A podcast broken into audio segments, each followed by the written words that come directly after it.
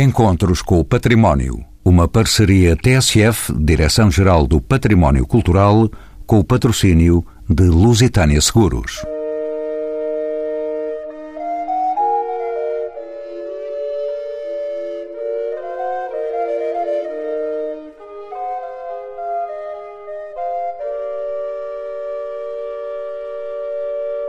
Pintor, desenhador e iluminador, escultor, arquiteto e pensador, humanista e escritor, Francisco de Holanda é um nome ímpar da cultura portuguesa. Considerado um dos mais importantes vultos do Renascimento em Portugal, o seu nome permanece, contudo, desconhecido da grande maioria do público. Na celebração dos 500 anos do seu nascimento, o Museu do Dinheiro presta-lhe a merecida homenagem com a exposição Francisco de Holanda, Desejo, Desígnio e Desenho. Numa viagem pelo tempo, pensamento e obra, são neste programa nossos convidados Margarida Cunha Belém, é licenciada em pintura pela Escola Superior de Belas Artes de Lisboa, faz exposições há mais de 15 anos. Sara Barriga Bringuenti, coordenadora do Museu do Dinheiro do Banco de Portugal, é pós-graduada em Museologia. Francisco Providência, professor associado convidado na Universidade de Aveiro, é doutorado em Design e consultor do Centro Português de Design e ainda Teresa Lousa, licenciada em Filosofia pela Universidade Nova de Lisboa, com doutoramento em Francisco de Holanda, a quem pergunto em que contexto social e político nasce este pintor, Francisco de Holanda, pelo século XVI dentro.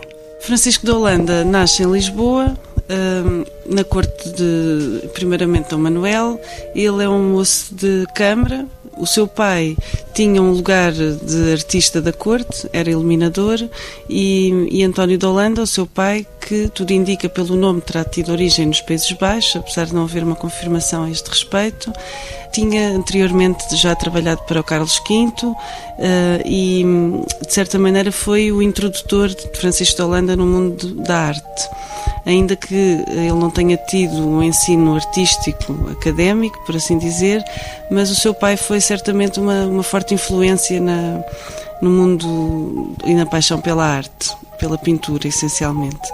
O reconhecimento que ele tem pelo pai é, aliás, bastante reportado no da pintura antiga e noutras obras, e, e, o contexto social, de certa maneira, é também, depois na sua juventude, estou-me aqui a referir ao período antes da viagem à Itália, é um período interessante em que o rei Dom João III é um rei que está muito permeável aos ideais do humanismo, uh, e, e à introdução de valores classicistas em Portugal. E por isso uh, Francisco de Holanda vai beneficiar dessa nova tendência da corte, vai de certa maneira também beneficiar da ida da corte de Lisboa para Évora, devido a um terremoto que aconteceu em Lisboa por essa altura.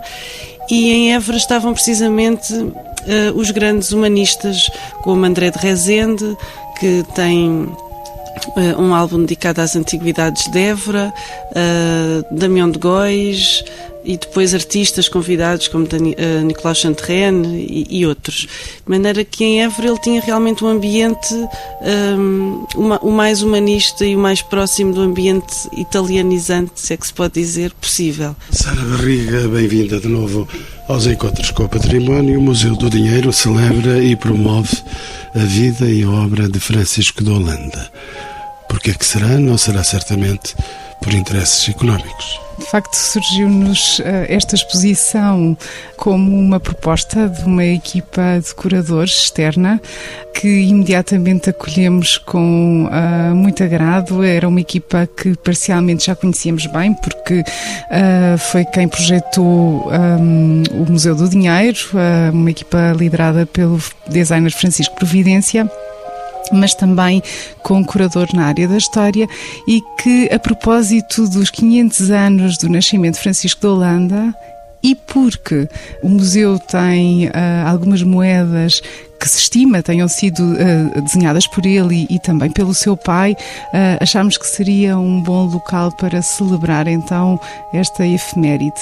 Uh, as moedas que um, expomos no Museu do Dinheiro, desenhadas por Francisco de Holanda, são das mais bonitas de toda a coleção e são verdadeiros exemplos daquilo que é o desenho e o pensamento renascentista artístico. Sobre isso, deixa-me saber melhor. Sara, é, é do seu conhecimento que pertence, de facto, ao acervo do Museu do Dinheiro uma das várias moedas que Francisco de Holanda desenhou em colaboração com o seu pai, António Vicente, nada mais nada menos que a moeda de São Vicente, uma moeda de ouro no valor de mil reais. Pergunto-lhe, Sara, se foi esta moeda o mote para a união de esforços no sentido de congregar uma exposição em homenagem a este humanista.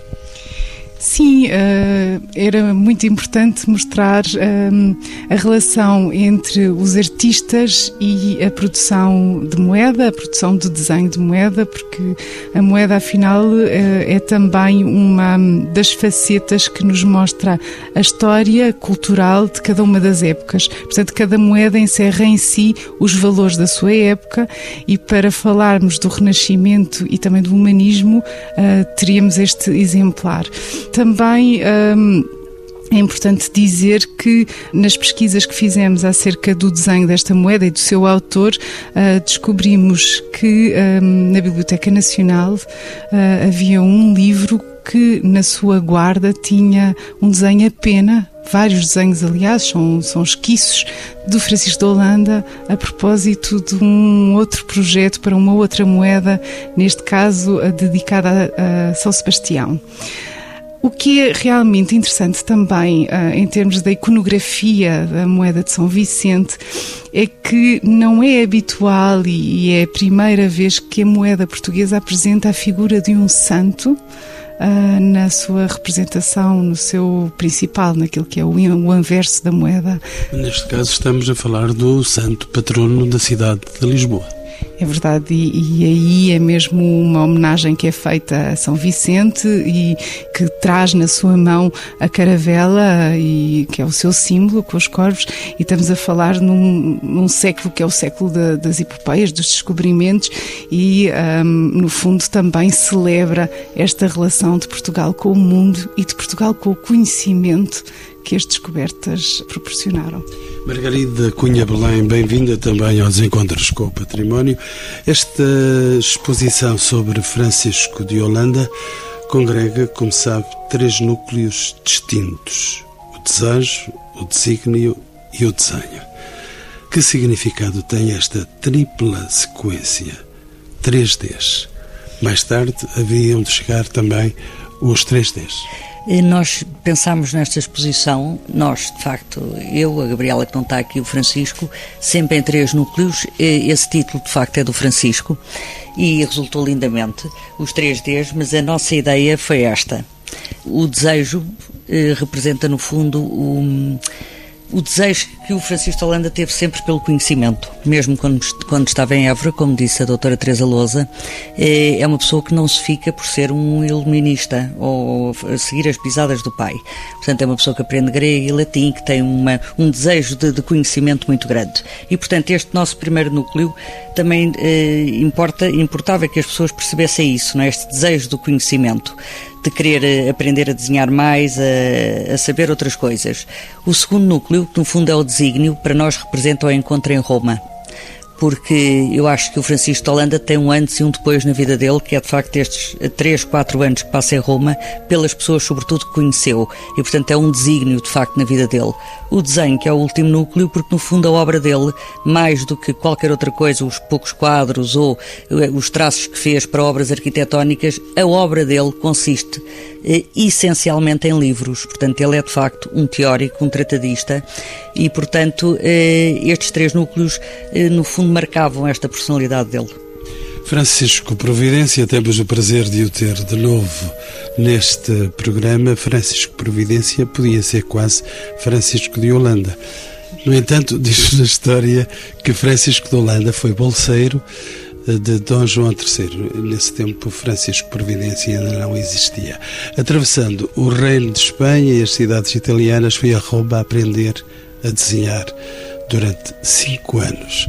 Que tesouros desenhados nos trouxe Francisco de Holanda das suas viagens? Francisco Providência. Enfim, a mim, do, do ponto de vista do desenho, aquilo que me parece mais interessante na, nesta, neste contacto que tive a oportunidade de ter com a figura de Francisco de Holanda e com estas pessoas que, que o estudaram de uma forma séria, eh, foi perceber que ele tem vários registros de desenho e, sobretudo, aquilo que me parece que se pode eh, indicar sobre a sua aprendizagem em Roma é que ele percebeu que o desenho era, sobretudo, a possibilidade da construção de significados através do desenho. Portanto, o desenho é, uma, é um meio de construção de significado, mais do que uma capacidade de representação a que normalmente associamos muito a Renascença, pelo domínio da fisionomia, da, das anatomias, mas para além desses aspectos, digamos assim, da, da, da expressão visual, há nele uma, por um lado, uma uma certa obsessão na recolha de informação, sobretudo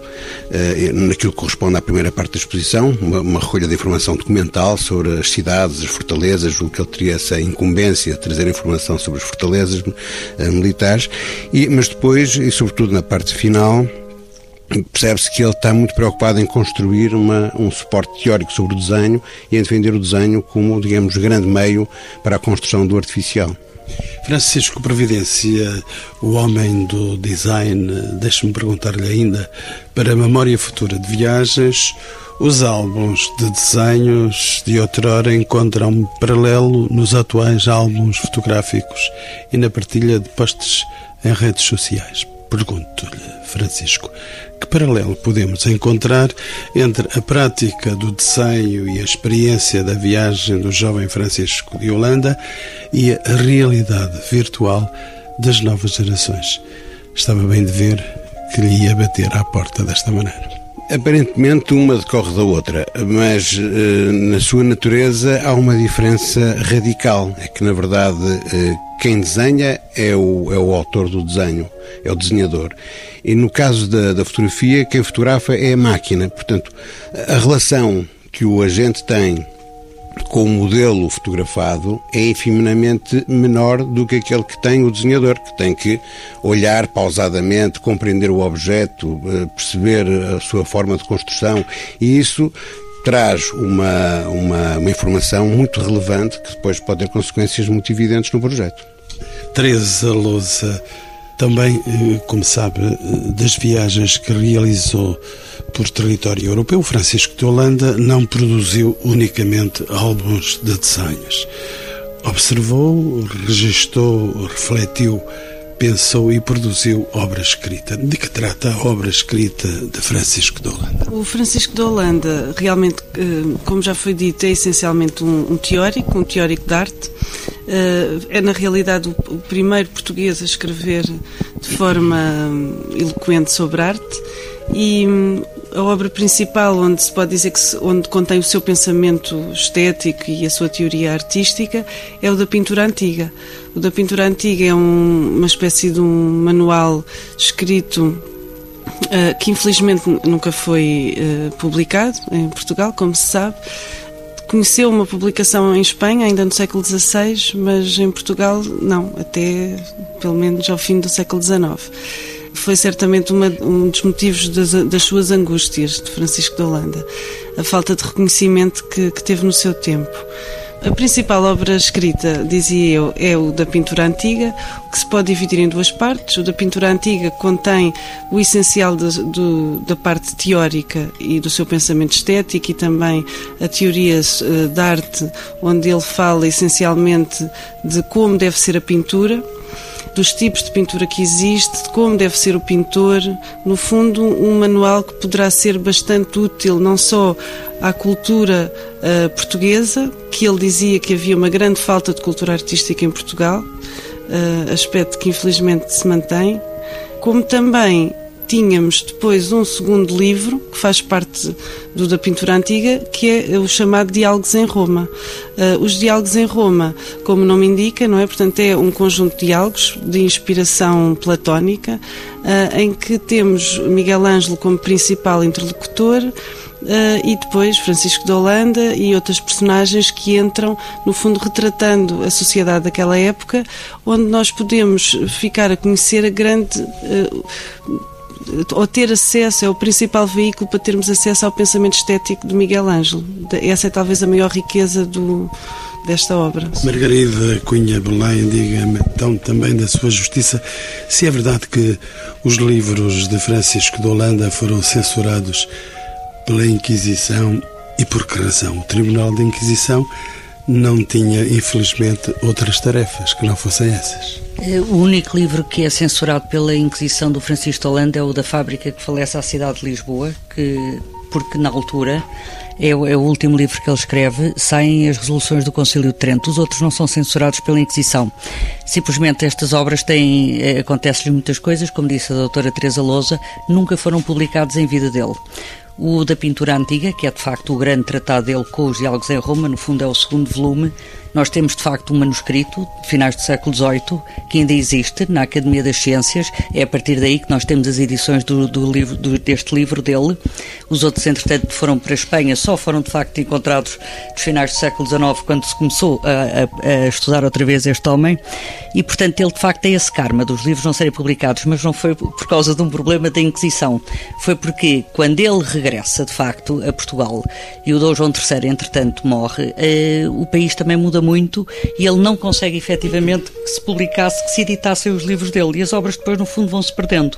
Mas não foi por uma questão de censura, porque o da pintura antiga não tem nada de censurável, muito menos as idades do mundo, o álbum das Atigualhas muito menos, são desenhos sobre Roma, portanto eu acho que não foi justamente essa a questão é um país que de facto eh, não, não agarrou de facto nesta obra dele. É pois mais isso. Está, vinhamos da noite da Idade Média e entrávamos numa outra etapa. Existe, exatamente.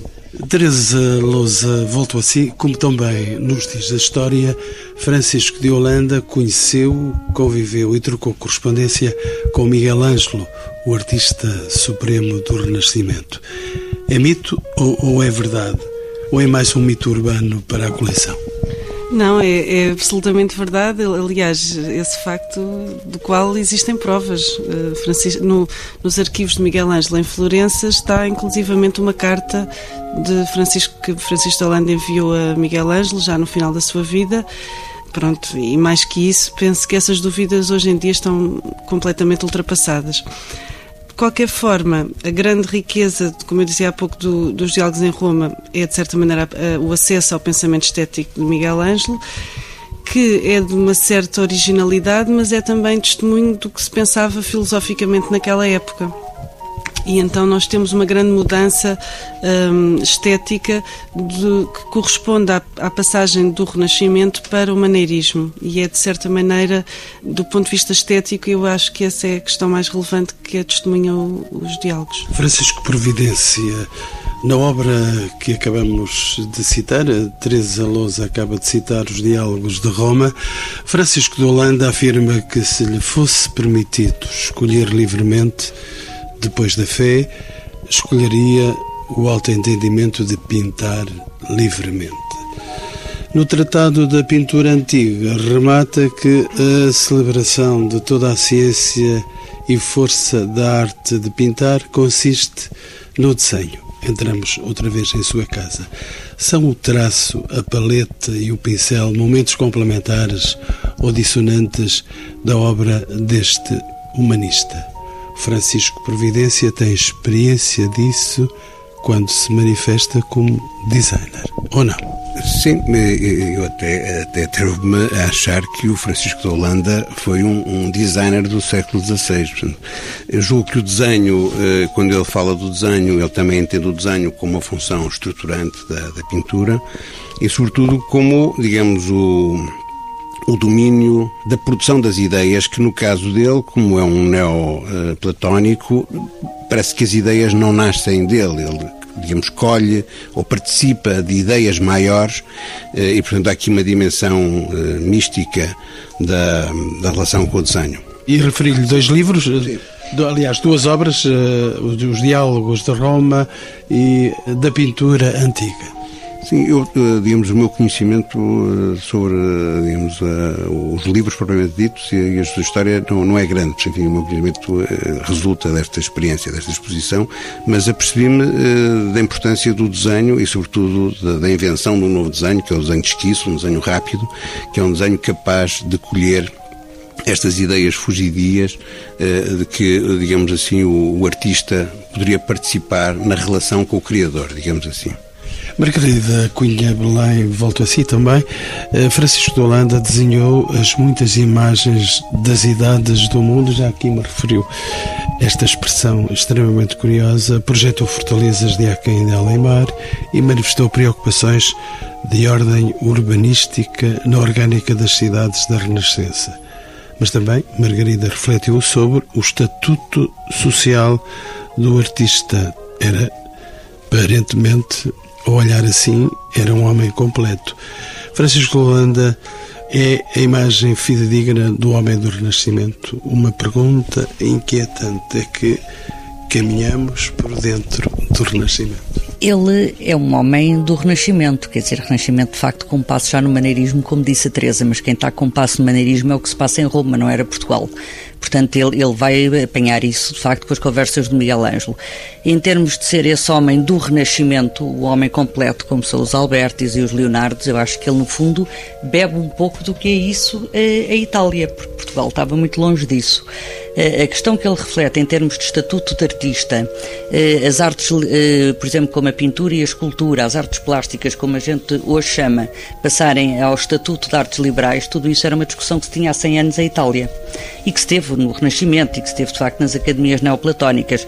O Miguel Ângelo, aliás, quer dizer, toda esta entrada no século XVI já, já tem, de facto, essa bagagem por trás de todas essas discussões e por isso é que o Estatuto de Artista Itália eh, é uma coisa para nós, portugueses, e para o Francisco Holanda, que tinha 20 anos quando chegou a Roma, uma coisa absolutamente extraordinária. No fundo, ele quer trazer isso para cá. E é por isso que ele é um tratadista e que escreve muito sobre isso. Quis trazer o Miguel Ângelo, trouxe, de facto. Ele trouxe, ele trouxe e acabou por escrever e deixar cá as teorias. Eh, depois as consequências foram quase nulas, mas efetivamente isso é que foi o grande deslumbramento, porque o, o, o Miguel Ângelo e as personagens com quem ele contacta nestes diálogos em Roma, a Colonna, a Vitória Colonna e o Latano Zutalomei, são homens com 40 e muitos anos e o Miguel Ângelo tem 62. Portanto, quer dizer, são pessoas com uma maturidade eh, perante este jovem de 20 anos eh, absoluta e, portanto, foi muito esmagador para ele perceber eh, em que estatuto é que estavam de facto as artes em Itália, os próprios artistas, como é que eram pagos, tudo isso era realmente uma diferença abissal e, portanto, o Francisco de Holanda não só traz estas ideias do desenho, por exemplo, ser a ideia primeira de tudo, por isso o Miguel Ângelo, por exemplo, nestes diálogos em Roma, que é considerado o escultor por excelência, apesar de ser o arquiteto e o pintor, obviamente, é o próprio Miguel Ângelo que diz, primeiro que tudo está o desenho. Quer dizer, eu não, estou aqui a discutir uh, se sou pintor, se sou escultor, eu sou a pessoa que desenha porque a desenhar é que eu penso. E depois vem tudo o resto. Eu, eu costumo dizer que o Francisco Holanda vai fazer um mestrado, um doutoramento e uma pós-graduação a Roma. E portanto, quando chega cá, ele de facto, naquilo que escreve, tem como base estas ideias todas extraordinárias, porque em Roma todas estas ideias circulavam de facto uh, há 100 anos, não é? No mínimo. E que marcas é que, de facto, Francisco de Holanda traz da Itália, traz desse homem que foi a grande figura do Renascimento em Roma? Miguel Ângelo. Ele traz as ideias, para começar, porque a grande diferença, por exemplo, do Miguel Ângelo para um Leonardo são duas pessoas que discutem os estatutos dos artistas, eh, de facto, esta posição das artes liberais, porque havia uma grande rivalidade entre poesia e pintura, por exemplo, já desde a Grécia. Eh, os poetas, apesar de tudo, tinham um estatuto que os pintores e os escultores não tinham, apesar de que na Grécia há uns escultores que depois acabam por ter, mas a poesia era sempre uma coisa extraordinária ou mais elevada que, em termos sociais, e o Leonardo põe uma das questões dele, desta, nesta questão, põe uma coisa extraordinária no Tratado de Pintura dele que diz o seguinte seguinte: por exemplo, para uma mulher, como é que se imortalizava melhor uma mulher? Para o resto da eternidade, quer dizer, era a Beatriz eh, Portinari do Dante, escrita com um poema do Dante Alighieri, ou a minha Cecília, vulga dama do Arminho, pintada por mim. O que é que imortalizava mais uma pessoa? Estas questões são todas debatidas. A grande questão e a grande diferença é que o Renascimento, de facto, tem uma racionalidade, por princípio, que o maneirismo de facto não vai ter. E o Miguel Ângelo é de facto o protagonista disto. Quer dizer, os artistas, como, como para ele, as artes plásticas, as artes liberais, a pintura e a escultura não é uma coisa mental e racional, eles são no fundo escolhidos por Deus. E esta é que é a grande diferença, ou este grande salto que o século XVI vai dar, e o, e o Francisco Holanda traz isto. E, portanto, é como o Francisco diz depois: a ideia do desenho do Francisco Holanda não é um mero reprodutor fiel das coisas, o mais fiel possível, como aliás faz o, o Leonardo da Vinci. Já é outra coisa. Sara Barriga, estamos quase no final do programa, mas ainda com tempo para lhe perguntar se esta exposição, agora presente, como de resto acontece com as iniciativas do Museu do Dinheiro, tem uma vertente muito virada para o público infantil e juvenil. Qual tem sido a adesão dos mais jovens a esta iniciativa vossa? Também, hum, nesta altura, é uma altura em que uh, é importante fazermos alguns balanços sobre o impacto do museu neste primeiro ano, em Lisboa, mas também a nível nacional. Temos tido uma adesão muito generosa de todos os públicos, eh, não só os mais jovens, eh, foram uma conquista, sobretudo aquilo que será o público escolar, que não foi logo evidente no início, mas também eh, especialistas, adultos, séniores, portanto, nós podemos dizer que o museu representa também a sociedade naquilo que é o seu público. Os visitantes vêm de primeira vez, mas também regressam ao museu e hum, há, há vários, várias razões para que isso aconteça. Uma delas é, sem dúvida, a produção de exposições, esta renovação que o museu tem através da sua produção de conhecimento hum, a cada exposição, a cada momento de programação e pensada para aquilo que são as necessidades hum, e as expectativas destes diferentes públicos-alvo. Nenhuma exposição ultrapassou a qualidade do próprio museu. Essa é uma pergunta uh, difícil, é como perguntar à mãe qual dos filhos mais gosta. Mas posso lhe dizer que, surpreendentemente, uh, a primeira exposição que abrimos ao público foi. Uh, a exposição uh, permanente uh, que contextualiza a muralha de Dom Dinis. Pensámos que o Museu do Dinheiro iria tirar o protagonismo e a luz uh, à muralha e assim não foi. De facto, a muralha continua muito viva, muitíssimo apreciada pelos nossos visitantes. E a muralha não caiu não caiu, pelo contrário, acho que ela cada vez está mais sólida porque vive naquilo que é o conhecimento de quem a visita, na boca, no passa-palavra, isso sim é muito importante. Mas, porque estamos a falar de Francisco de Holanda, acho que também hum, era importante referir que o museu tem apostado muito naquilo que é o trabalho dos artistas portugueses contemporâneos assim como apostou em Francisco de Holanda. E porquê uh, a voz do artista no Museu do Dinheiro? Uh, porque um, o artista, uh, de alguma forma, empresta a sua criatividade, o seu pensamento crítico um, e a sua capacidade também de pensar de forma divergente sobre aquilo que é o mundo em que nós vivemos e um, talvez olhar para o futuro abrindo novas portas. Assim como Francisco de Holanda fez no seu tempo. Estamos, uh, no fundo, a tentar abrir outras portas para o futuro com o pensamento de artistas uh, emergentes uh, contemporâneos portugueses. Sara, esta exposição não é nenhuma benesse especial para os turistas italianos. Estando o Museu do Dinheiro e, por inerência, a exposição São Francisco de Holanda, situada numa zona de Lisboa particularmente frequentada por turistas, Pergunto-lhe se é grande a afluência de visitantes estrangeiros e qual tem sido a reação por parte destes públicos o visitante estrangeiro não tem sido o nosso uh, maior segmento de públicos. Uh, não era aquilo que estávamos à espera, até porque estamos muito bem localizados, como disse, mas de facto nós temos neste momento cerca de 15% de turistas estrangeiros. Os turistas estrangeiros entram no museu porque, não especificamente para ver uh, um museu cuja temática é o dinheiro, mais depressa vão visitar, porventura, o Museu da Cidade ou Arte Antiga, por exemplo, mas pela surpresa que é a visita ao espaço da arquitetura um, pombalina e a esse lado, devido a esse lado da, da, arquitetura, do impacto da arquitetura.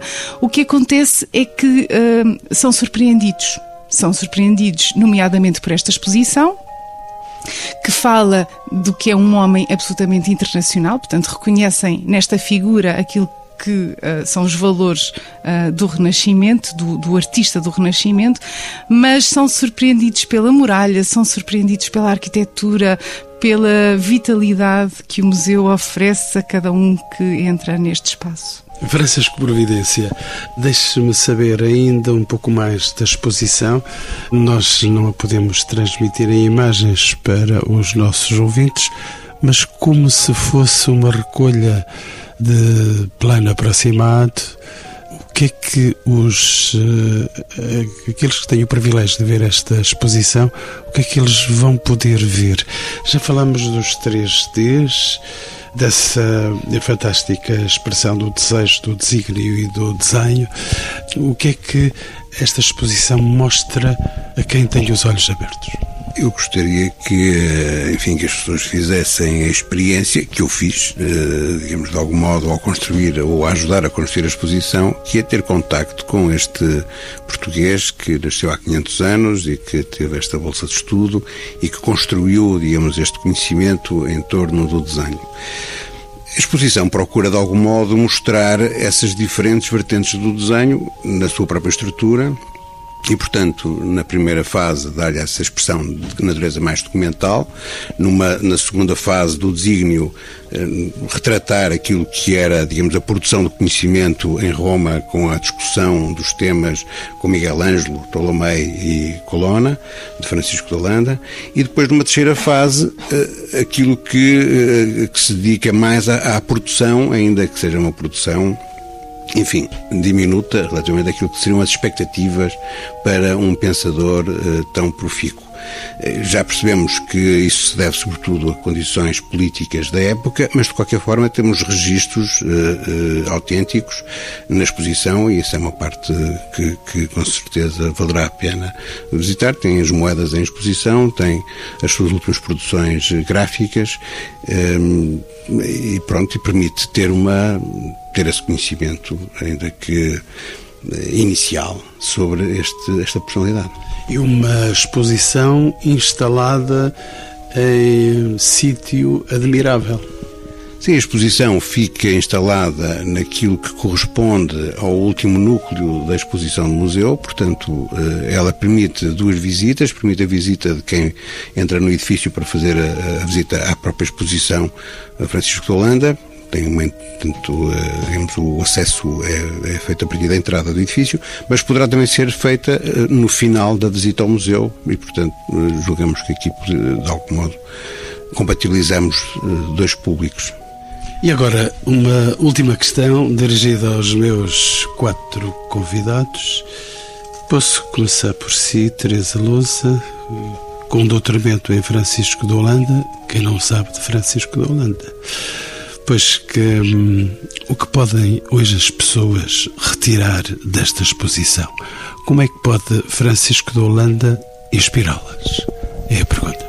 Eu acho uh, uma iniciativa muito, muito feliz. Eu pessoalmente fiquei muito satisfeita com, com esta iniciativa da exposição no Museu do Dinheiro. Uh, acho sobretudo que é uma, para além da celebração dos seus 500 anos, que é uma data fundamental, é também uma forma de divulgar não só a pessoa que ele foi, o trabalho que desenvolveu, os desenhos que fez um, e, a sua obra no geral. Portanto, eu acho que é essencialmente uma forma de divulgar esta grande figura Francisco de Holanda, que infelizmente, tirando dos meios artísticos da, eh, pronto, e da história da arte e mais intelectuais, permanece uma figura um tanto desconhecida e por isso uh, acho que esta exposição pode ter um papel muito importante de divulgar e de lembrar esta figura tão importante do, do nosso Renascimento português. É talvez a figura mais central do Renascimento português. O que é que nos diz ainda a Margarida Cunha Belém, uma licenciada em pintura, responsável por muitas exposições, pelo menos 15, qual tem sido a reação perante esta exposição de si própria e o que é que se pode retirar dela? Eu espero que a grande maioria das pessoas eh, retira desta exposição a curiosidade de conhecer o Francisco de Holanda, porque eu penso que em Portugal esta é uma figura, como diz a Teresa, muito desconhecida. Um ilustre desconhecido. Um ilustre desconhecido, ilustríssimo, e portanto eu espero que, sendo uma exposição tão simples, eh, não simplista, mas simples, eh, que as pessoas retirem curiosidade para saber quem é este homem. E uma das razões pelas quais eu acho que isso é importante, não só pelo Francisco Holanda, que tive todo o prazer de lhe fazer esta homenagem, eu pessoalmente, mas porque qualquer estudioso, por exemplo, sobre o maneirismo, qualquer pessoa que pegue num livro do Miguel Ângelo, uma biografia sobre ele, tem na bibliografia, de facto, os diálogos em Roma do Francisco Holanda, pelo mundo inteiro. Isto é de tal forma curioso que, por exemplo, em Inglaterra, eu tenho um livro sobre os diálogos em Roma que não se chamam diálogos em Roma, chamam-se diálogos com Miguel Ângelo, porque só os três primeiros diálogos é que Miguel Ângelo entra, no quarto não entra. E, portanto, eles retiraram o quarto que não interessava, mas tem o livro publicado Francisco de Holanda, diálogos com o Miguel Ângelo. Portanto, este homem é de facto muito importante, não é só para o, para o nosso retângulo. Só como cá é muito desconhecido, eu, eu espero que as pessoas retirem isso da exposição. Quem é que ele foi? Curiosidade. Francisco Providência é professor da Universidade de Aveiro, tanto quanto sei, para além de outras aventuras que tem, sobretudo no meio artístico e do design. É um homem sempre presente em lugares importantes. Diga-me também o que é que podem as pessoas retirar desta exposição. Como é que pode Francisco de Holanda inspirá-las? É um nome importante. Sim, eu acho eh, que aquilo que eu gostaria que a exposição pudesse produzir é uma, um novo conhecimento sobre o conhecimento do desenho. Então, esta, esta frase do próprio Francisco de Holanda, que diz de desenhar o que não há para que exista e tenha de ser. Portanto, esta ideia de que o, o desenho uh, é construtor do artificial, mas uh, é, é um construtor artificial também de uma forma um pouco especial. E, portanto, aquilo que o Francisco de Holanda vem depois dizer é que. Um, deve fazê-lo uh, atendendo àquilo que é a própria realidade e, portanto, aquilo que são as ideias, usando o desenho do esquizo, e, no fundo, perceber que aquilo que são as, as grandes questões do desenho para Francisco de Holanda no século XVI mantêm-se hoje no século XXI e estão muito presentes em, em muitos produtores uh, de ideias e de objetos, em muitos designers e muitos arquitetos, como, por exemplo, o Alvarcida. E a última palavra reservo-a para a Sara Barriga Briganti, coordenadora deste Museu do Dinheiro, onde está patente esta exposição sobre Francisco de Holanda. O que é que pode oferecer esta exposição a quem a visita?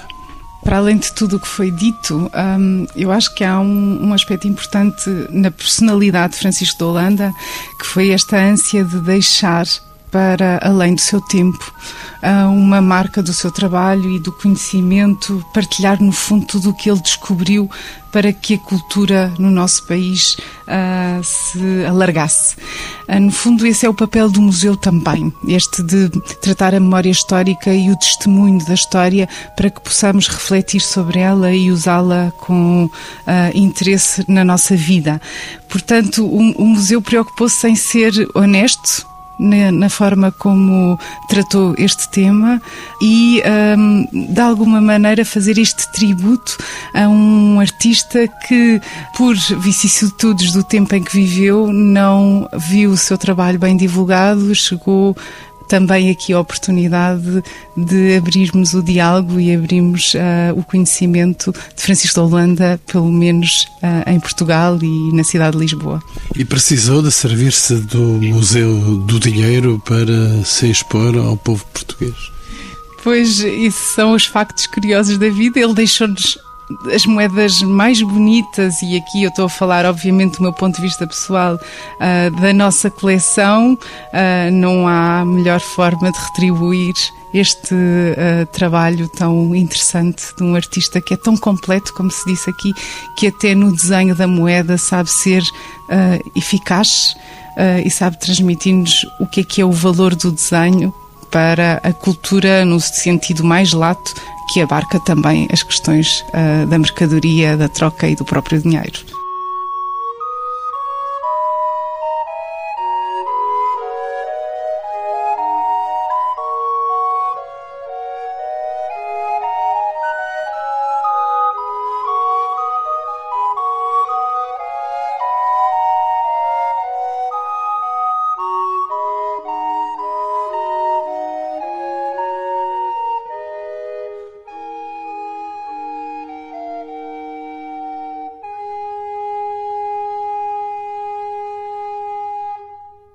Encontros com o Património. Uma parceria TSF, Direção-Geral do Património Cultural, com o patrocínio de Lusitânia Seguros.